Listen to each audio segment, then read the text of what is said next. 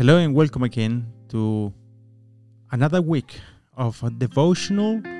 Um, this time, again, continuing with the Psalm 119, and this is the fourth stanza.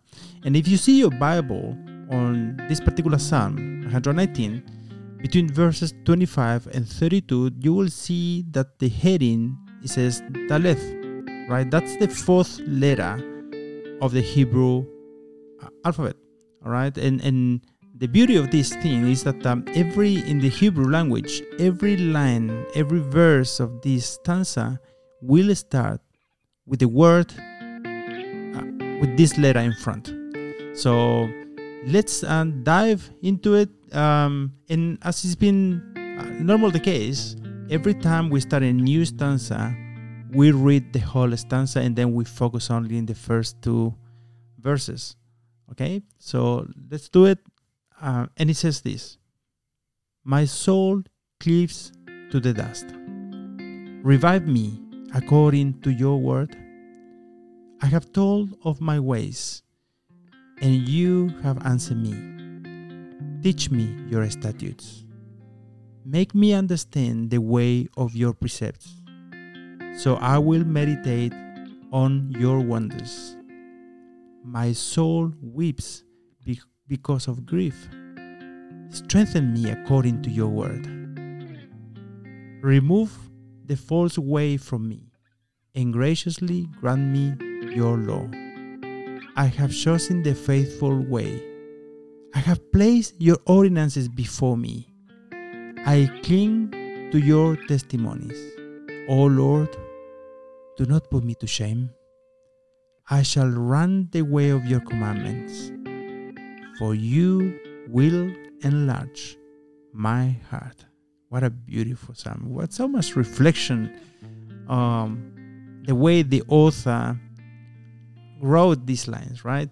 And as we have mentioned in previous weeks, this psalm contains praise about the word of God. So we could be praying in the word and about the word. And the first thing that I want to underline today is that it says, Revive me according to your word. And this is a phrase that often comes up in Psalm 119, the according to your word part, right? And just uh, I want to share with you that I got a personal prayer list that I've been working on since I started uh, studying this particular psalm. And I titled it the according to your word list. and I've been writing things I found there that God uh, said and promised. I just like to turn them into prayers. I just like to emphasize that there is no safer ground to pray than to pray the Word of God. And as long as it's not just a vain repetition, of course, the Word of God is where we know the will of God is expressed. And this is an arena to pray in and, and a way to pray. And he says, Revive me according to your words. Revive me in the very ways your word describes. Revive me according to your word. And here we find a little warning.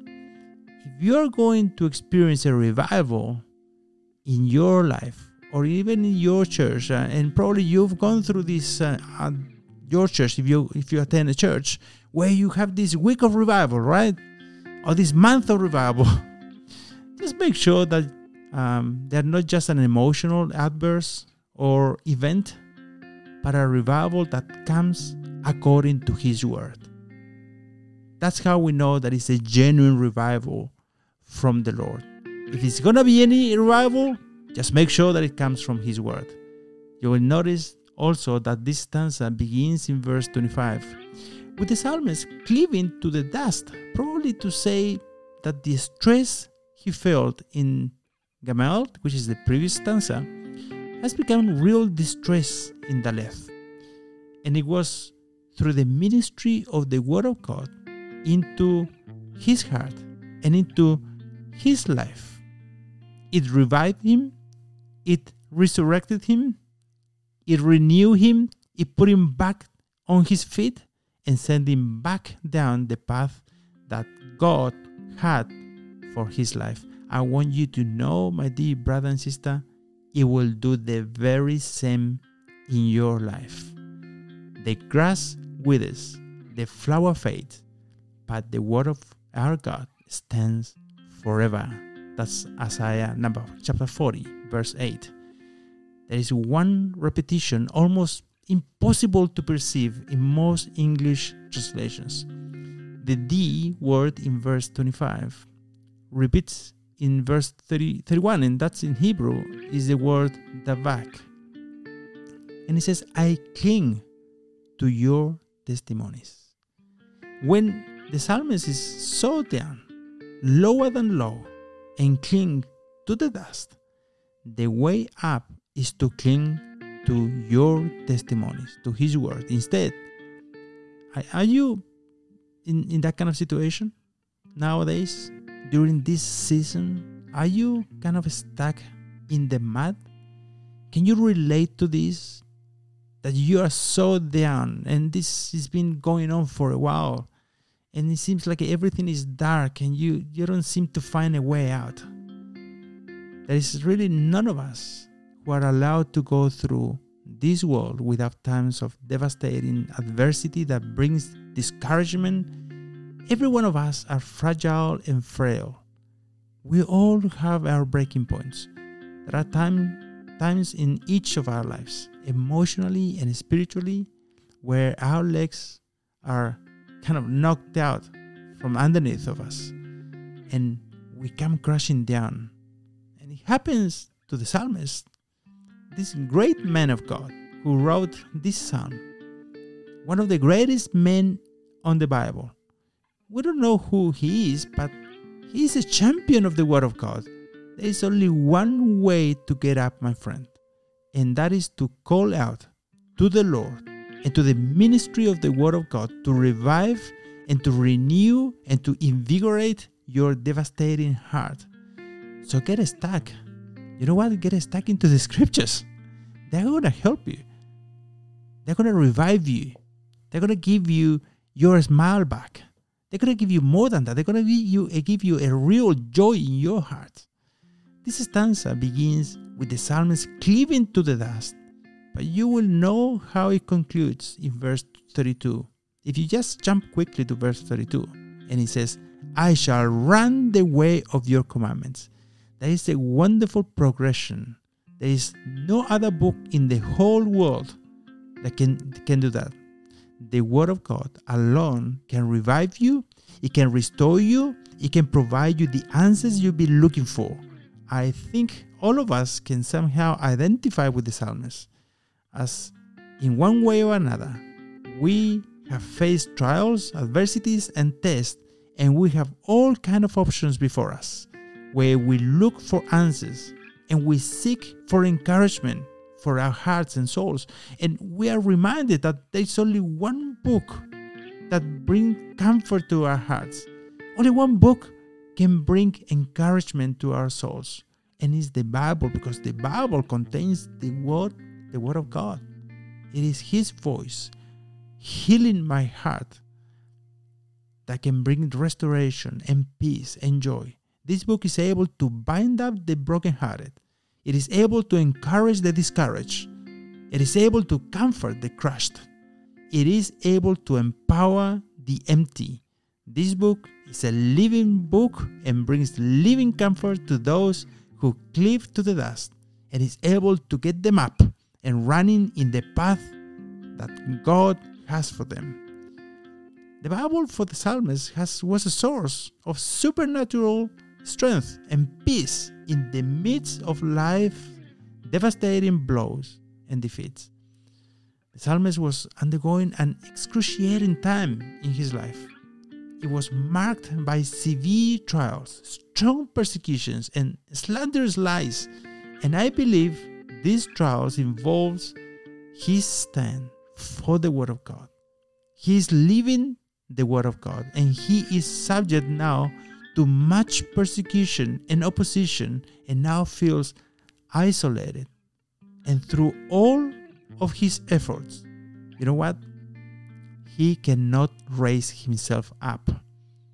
what he found in the pages of the Holy Scriptures was more than just simply comfort. He found power and the direction and the hope that he needed.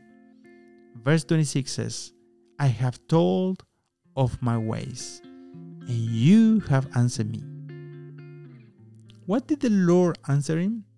I believe he refers to the prayer he offered in verse 25, which he says, Revive me according to your word. When it says, I have told of my ways, I believe that he's been transparent before the Lord. He has poured out his heart and his soul before God, and he is saying, I have told everything to the Lord. I have casted all my burdens to the Lord. Psalm that's on Psalm 55, verse 22. I have told of my ways that have taken me downward into the dust. I have shared with the Lord the persecution that I have received, the slander that has been thrown at me, the ridicule that I have suffered under. And that has brought me crashing down. And I have told the Lord of the hurts within my soul. I have told of my ways, and you have answered me. I've asked the Lord to revive my life, and He did. And you know what? You can do exactly the same. You can tell the Lord how much you're hurting. You can tell the Lord all the things that you've been suffering injustice, persecution, whatever it is, you can tell Him. And you can be rest assured that He is listening, and even more than that, He's gonna bring an answer. He's gonna come back and speak to your heart. Are you glad that the Lord is near the brokenhearted? That's uh, he that's promise. That is a promise that is, that is found in Psalm 34, verse 18. Are you glad that the Lord hears the cries of his people when they are going through the dark nights of their soul? Are you glad that the Lord hears us not only when we are at the top, but also when we are at the valley? And we cry out to God for grace and for peace and joy and strength, and the Lord hears us, and the Lord answers us. That's what it says in verse 26. And it is in this context of God beginning this reviving, renewing, replenishing ministry in his heart. That's what that's uh, that he prays this at the end of verse 26. And he says, Teach me your statutes. In other words, now that I've been revived by your word, continue to teach me more of your word. That's that's it seems like there is a word there in the middle, unseen word in the middle, that this psalmist he really loves the word of God. We cannot live our Christian's life today on yesterday's grace. We need a fresh work of God in our hearts. We need this uh, His faithfulness to be renewed every morning, and we need to know more and more of the Word of God. We cannot be content living where we are today. We must move move forward in our Christian life. We need to grow, and if we are if we are going to move forward, it will only be to the same degree that we grow in our understanding of the Word of God. Open my eyes that I might see new truths that are applicable to my heart and life. Do you find yourself cleaving to the dust, emotionally down and discouraged, maybe financially as well? You are in good company. The psalmist felt that way. If you are to have your heart lifted up and to have your heart and your hope renewed, I bring you back to the pages of the Word of God. It is God's miracle book for your spiritual life. It will be a lamp unto your feet and a light unto your path, and it will be a healing balm to your broken bones, for it contains the promises of God for you. revive me according to your word. God bless you. It will be until next week.